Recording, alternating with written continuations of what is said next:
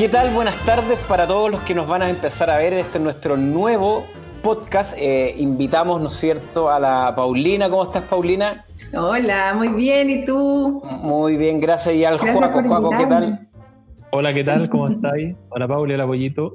Mira, yo sabía, eh, yo sabía que cuando, eh, porque siempre ustedes han tenido buena disposición, sobre todo cuando se trata de temas referentes a nuestro, a nuestra capacidades profesionales, ¿no es cierto?, que tiene que ver con masificar temas de salud, temas importantes para nuestra población.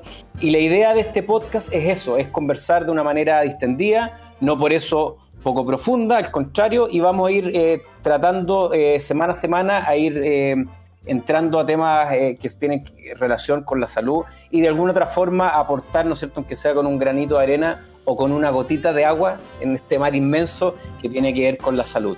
Pero antes de eso quiero eh, que cada uno de ustedes, porque no toda la gente nos tiene que conocer, ¿no es cierto? Que hagamos una pequeña presentación y cómo ustedes se fueron relacionando con el tema de la salud y cómo llegaron a esta vida baja en carbohidratos. Paulina, tienes la palabra. Muchas gracias. Voy a tratar de hacer un resumen de algo que me cuesta mucho resumir. Em, bueno, yo soy Paulina Vega, eh, soy médico, soy oriunda de Concepción, enquista ahí de corazón. Como yo también, yo también. Eso. Yo, yo, me dedico al área de medicina funcional, que es un área que es bastante novedosa. A mí me gusta explicarla de una manera muy simple. Es como una medicina que une la medicina integrativa con la medicina convencional y todo lo que es estilo de vida. Esa es como la manera más rápida de decirlo. Y cómo llegué a esa área principalmente fue gracias a mi padre, el doctor Sergio Vega Molina, que mucha gente de Concepción probablemente lo de haber conocido, de haber escuchado de él, fueron los primeros médicos integrativos del país. Entonces yo toda la vida me dediqué a esto y siempre eh, pensé que iba a estudiar medicina para poder seguir los pasos de mi padre. O sea, la tenía clarísima desde siempre. Y después de terminar medicina en la Universidad de Concepción, eh, simplemente me fui entonces perfeccionando en las áreas que a mí me gustaban, en las que yo realmente eh, creía y veía que tenían información sólida. Y así me crucé con la medicina funcional.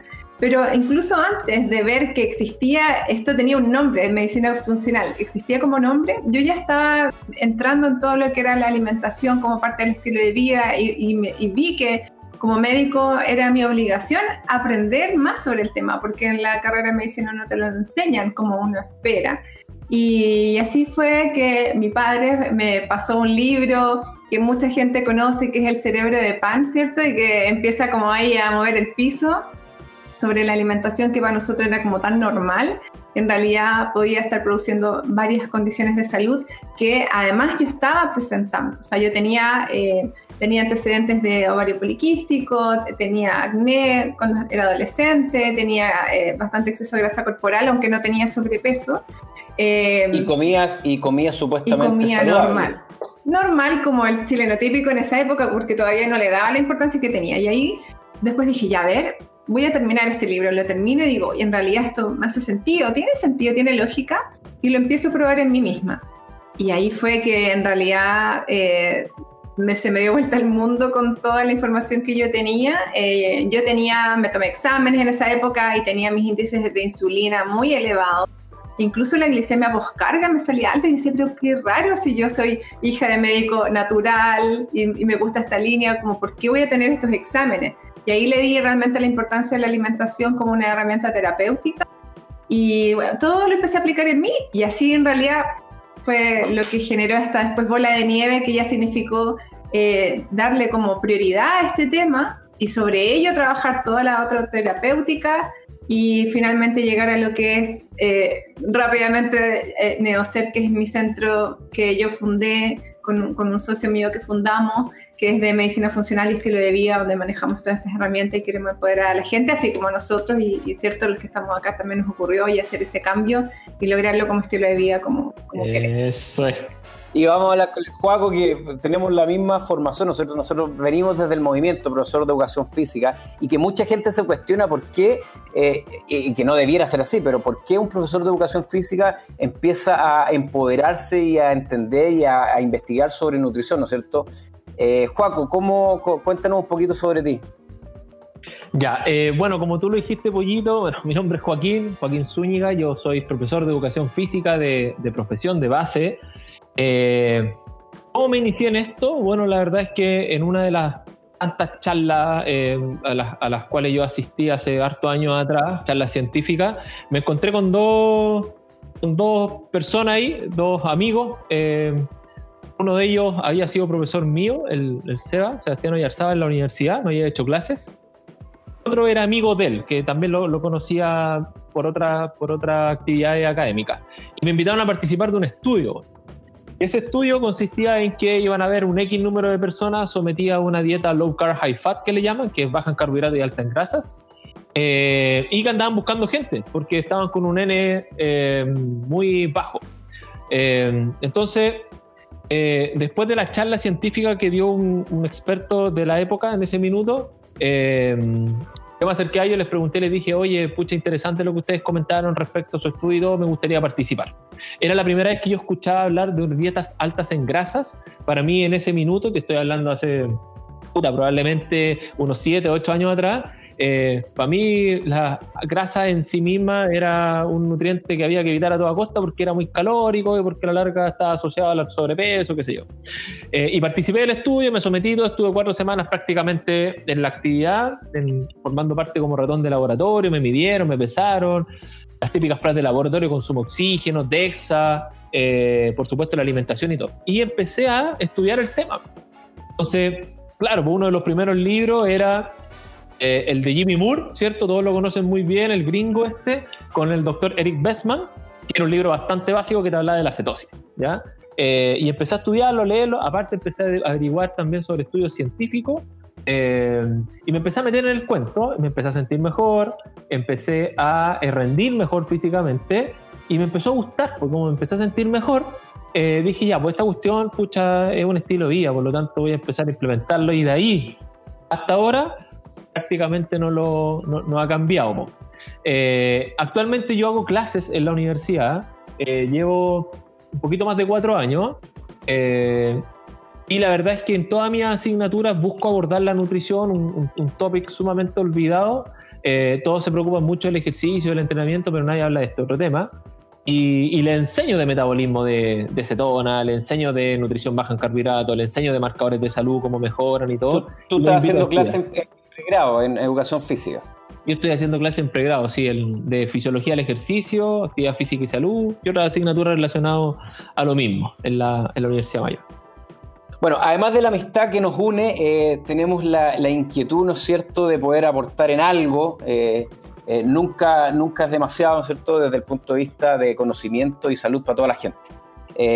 Y nos hace mucho ruido a cada uno de nosotros, eh, sobre todo los últimos datos de la encuesta nacional, ¿no es cierto?, la JUNAEP, el mapa nutricional, donde efectivamente eh, señala que cada vez está aumentando eh, el sobrepeso, la obesidad, la obesidad mórbida y lamentablemente en los niños. O sea, un niño destetado a los 5 o 6 años ya tiene índices relacionados con sobrepeso, obesidad, ¿no es cierto?, síndrome metabólico y la verdad que es terrible. Si esto nosotros unimos, ¿no es cierto?, eh, lo que puede desencadenar las enfermedades y no tan a futuro, eh, es una carga a nivel de estado de salud tremenda. Por lo tanto, queremos de alguna otra forma llevar información, buena información a cada uno de ustedes.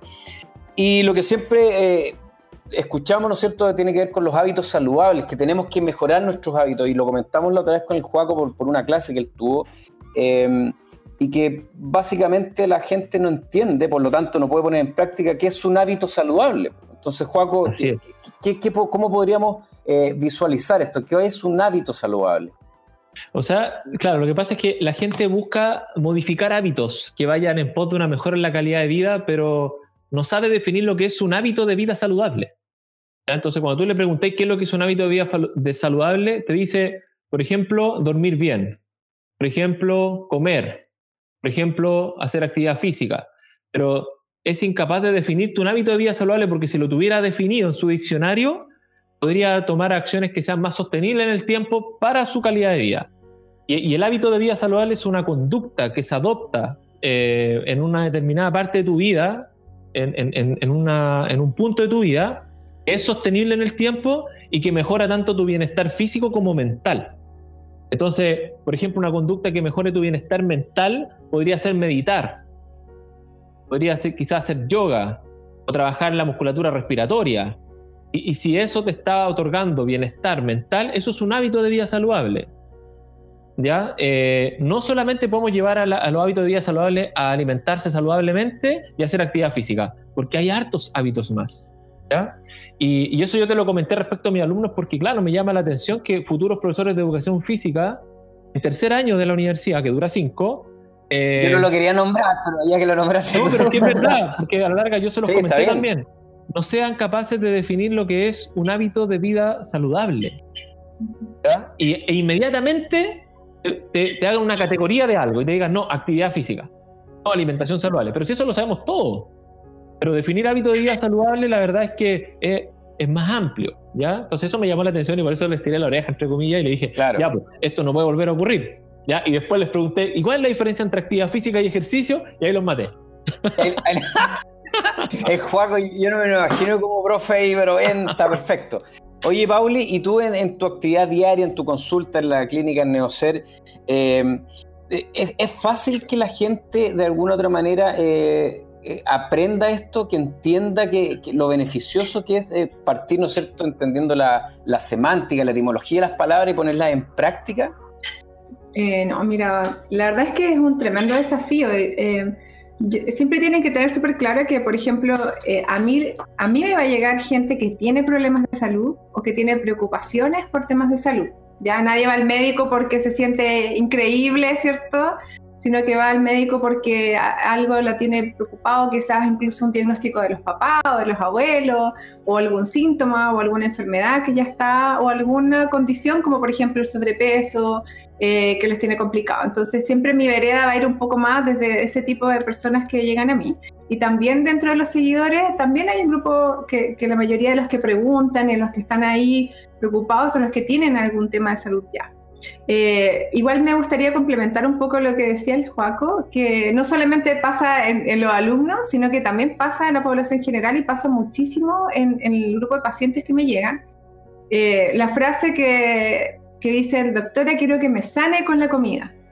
¿Ya? Entonces tú por un lado aplaudes de que están viendo más allá que los medicamentos, cosa que cuando que haya, alguien vaya al médico y diga eso, yo lo encuentro igual fantástico, mucho mejor de lo que de, esta típico de buscarla solamente la pastilla, ¿cierto? Pero por otro lado, eh, se abandona, o sea, realmente se abandonan los otros hábitos, se abandonan las otras áreas y se abandonan todas las otras decisiones que podemos tomar en el día, aparte de solamente lo que comemos. Entonces, eh, y, me parece que es algo complejo porque eh, no está en la alimentación la única solución y todo depende de qué cuadro, de qué persona, de qué cosa queremos prevenir, qué cosa queremos tratar. Entonces es súper desafiante y, yo tengo que decirles que mis consultas y las consultas de todo el equipo de NeoC, eh, en el fondo son de una hora, son de una hora al ingreso, son de una hora en los controles. Y tú dirás como, wow, eso es muchísimo más que una típica consulta, o sea, deben alcanzar a abarcar un montón de cosas.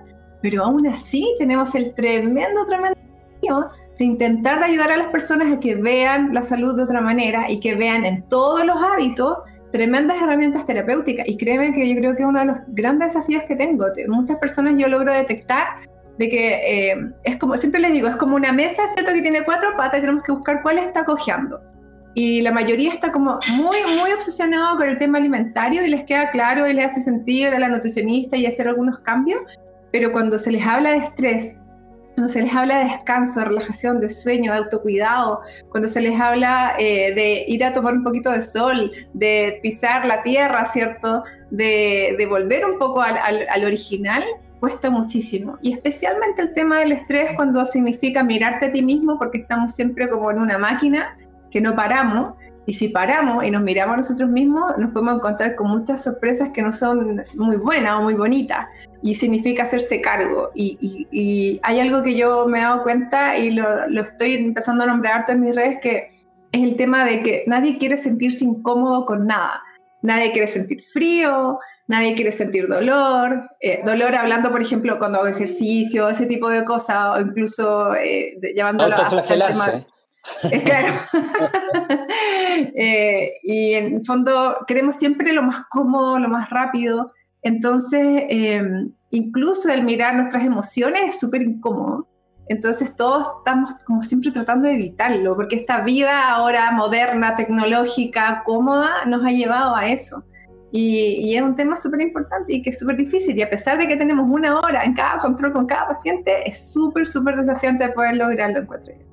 De alguna otra manera, eh, Juaco, el, claro, la Paulina, tú dijiste algo, Paulina, que me costó años de psicólogo y psiquiatra, el hacerse cargo de, de uno mismo, de sus problemas, ¿no es cierto? Que no es fácil. ¿eh? El hecho de conectarse, que de repente la gente, y nosotros también lo vemos con nuestros alumnos, ¿no es cierto? Cuando uno dice, oye, pero mira, algo tan simple como despierta en la mañana, conéctate contigo, no te levantes rápido, agarra el celular, o sea, de hecho el celular ojalá que esté en otra pieza, eh, ve cómo sientes tu cuerpo, tienes hambre, ¿qué necesitas? Si no tienes hambre, ¿por qué vas a ir a la cocina a comer? Pero, pero efectivamente, el, hacerse cargo de eso, el de conectarse con uno mismo, cuesta tanto. Eh, y tú bien lo dijiste, Paulina, y nosotros también lo vemos en el tema del, ejercicio propiamente tal nos hemos aburguesado, ¿no es cierto? Porque eh, la, gente, la gente está viviendo el, día a día y lo más cómodo posible y, por ejemplo, no sé, pues llevamos media hora sentados y yo creo que ya estamos todos medio incómodos, pero hay gente que pasa, Juaco, 6, 7, 8 horas sentado en una silla y ni siquiera se cuestiona, claro, ni siquiera se cuestiona el tema del movimiento. Y de, y de, hecho hay dos ahí que están, que son los, los tramoyas que están atrás de pantalla, los productores que están en esas condiciones. ¿Por qué cuesta tanto movernos, Joaquín? Sí, sí, por lo que tú señalás es súper cierto. Mira, a eso, a eso se le llama entorno besogénico. Entonces, una de las conductas que estimula el entorno besogénico es pasar horas y horas sentado eh, mirando una pantalla, jugando Play, si eres un gamer, eh, eh, también suba, ¿cierto? eh, entorno mesogénico. Hoy en día se están dando muchas condiciones, como en ningún otro momento, en ninguna otra época del mundo, donde la persona está más expuesta a ser obesa. Y eso lo podemos ver, por ejemplo, en términos de alimentación, cada vez más procesadas y nutrientes más sedentarismo presente. Para hablarte, en Chile más del 80% de la población es inactiva físicamente.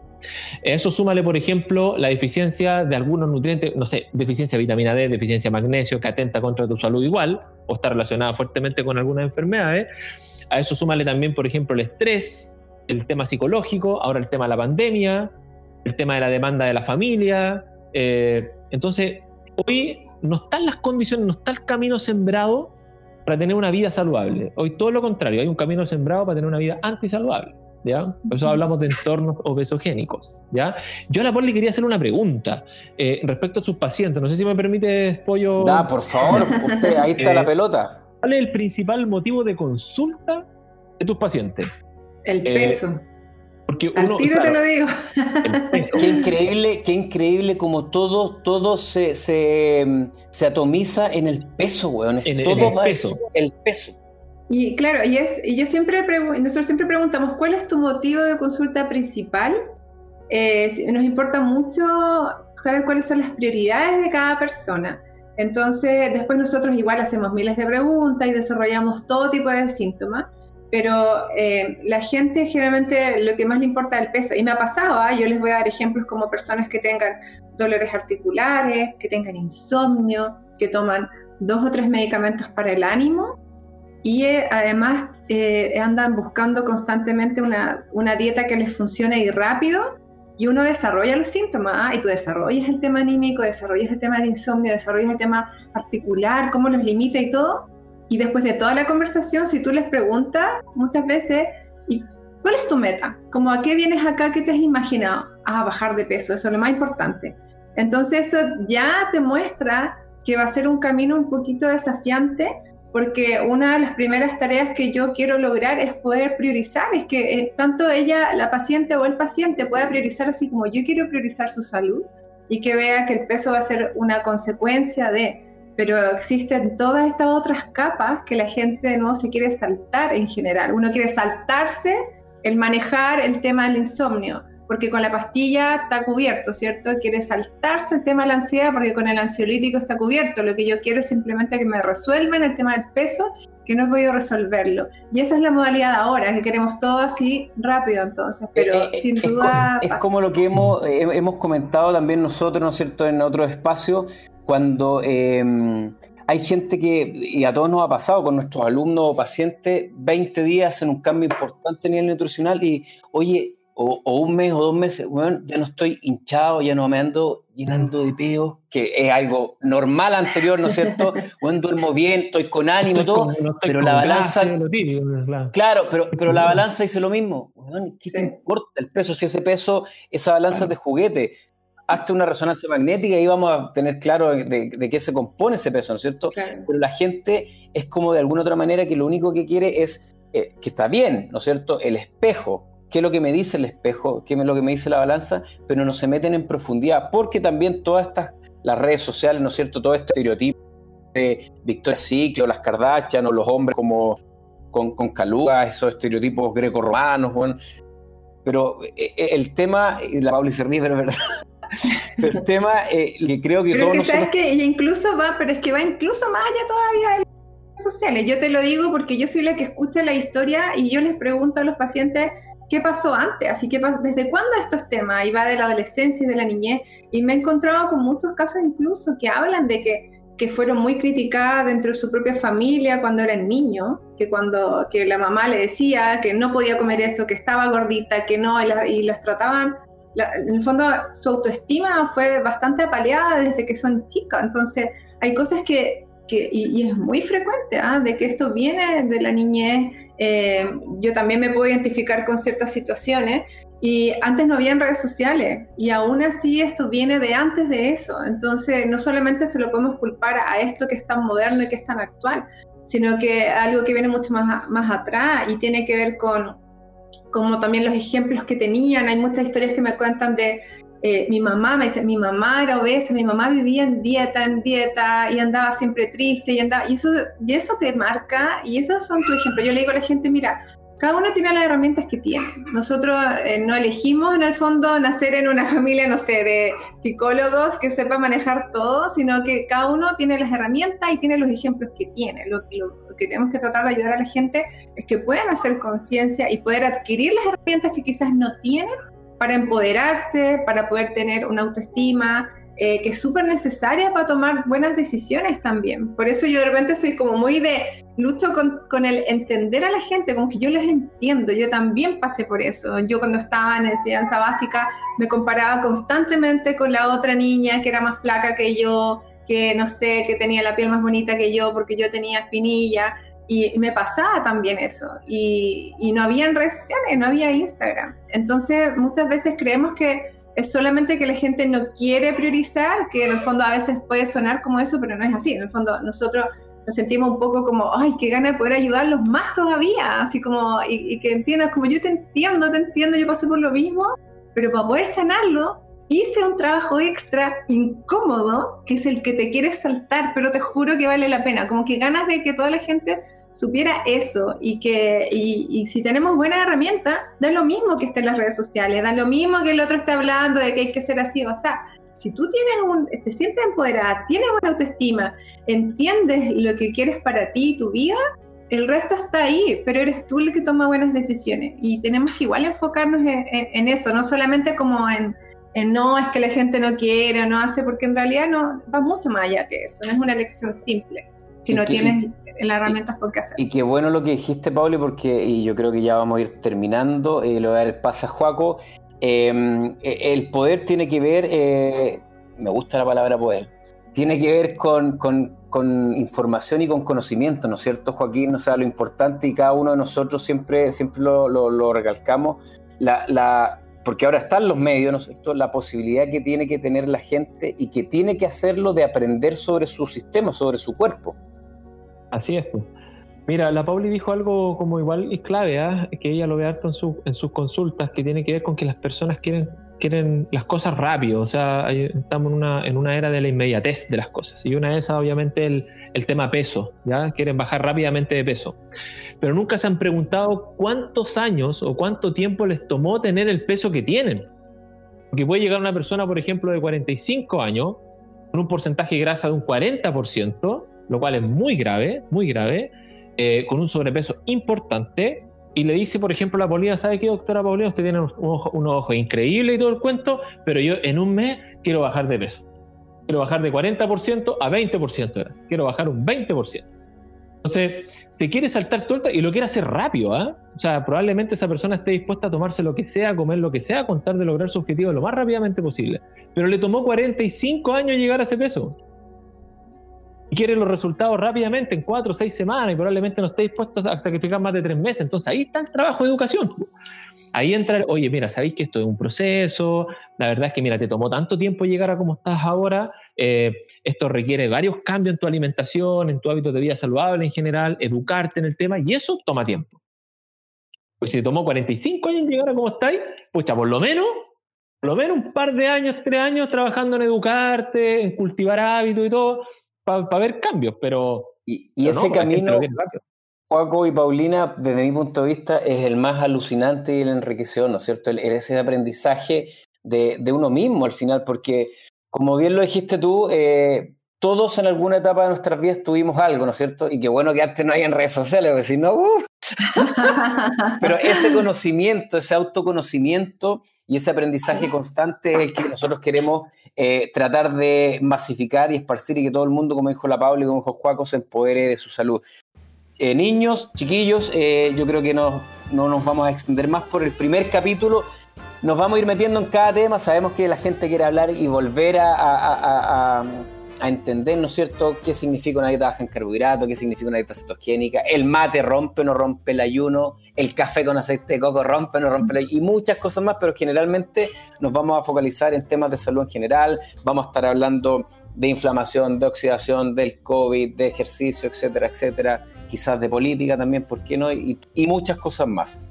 Eh, les dejo un abrazo. Vamos a estar dando el nombre que nosotros queríamos, pero la producción dijo que no. Eh, a mí me gusta. Pauli, ¿te gusta a ti? Ay, me encanta. Al Juan también, Bueno, ahí somos tres. Aquí la cosa es democrática, ¿no es cierto?